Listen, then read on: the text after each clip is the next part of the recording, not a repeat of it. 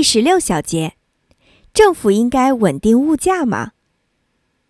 在市场上，想长期抬高某种商品价格的企图，往往会以惨败告终。可是，有些人会利用政府的力量实现其目的。有些人会说，价格太低，厂商已经在亏本经营。如果政府不限价，这些厂商就会倒闭，该种商品将彻底短缺，引发经济恐慌。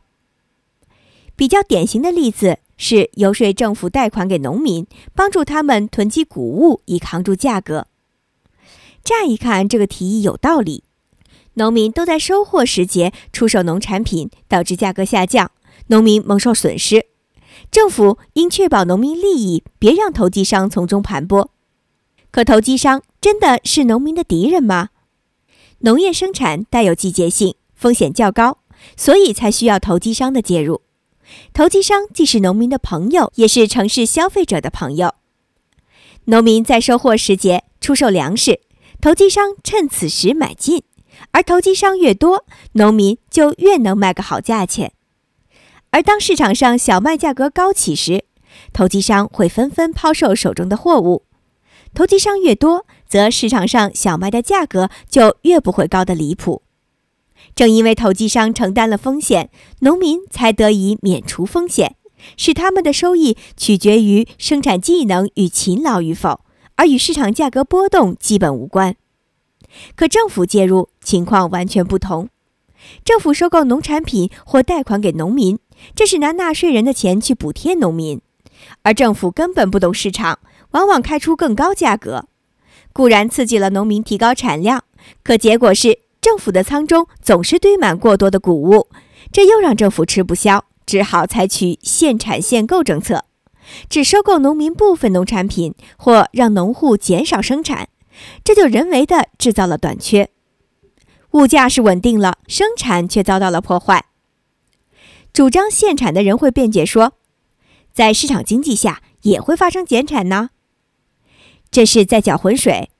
市场经济下减产是供大于求，被逐出市场的都是能力最差、或者设备最差、或者耕地最贫瘠的生产者。优质生产者无需限产，因为他们生产成本更低，而这是一个好现象。消费者将享受到更便宜的农产品，而他们省下来的钱可以增加其他行业就业。政府限产则不同，效率高、成本低的农民。不准以低价销售全部产量，而效率低、成本高的农民也没有被淘汰出局。土地、人力和资本将被无效率的生产者继续占用。有人说，限产可以提高农产品价格，农民有了更多的购买力，这难道不是好事吗？但是别忘了，农民增加的购买力是从城市消费者那里转来的，农民获得多少购买力？纳税人就会损失多少购买力？因为可以不劳而获，则从事生产的人会越来越少，生产将被破坏。那么，强制抬高某种农产品价格不限产行不行？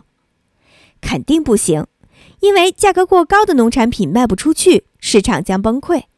而且，政府控制范围内的农民不得不限产，而控制范围之外的农民会拼命增加产量。当年。英国橡胶限产计划和美国棉花限产计划都曾经遭受过此种情况，最终因价格暴跌使限产彻底失败，而因此带来的动荡远比不限产强烈的多。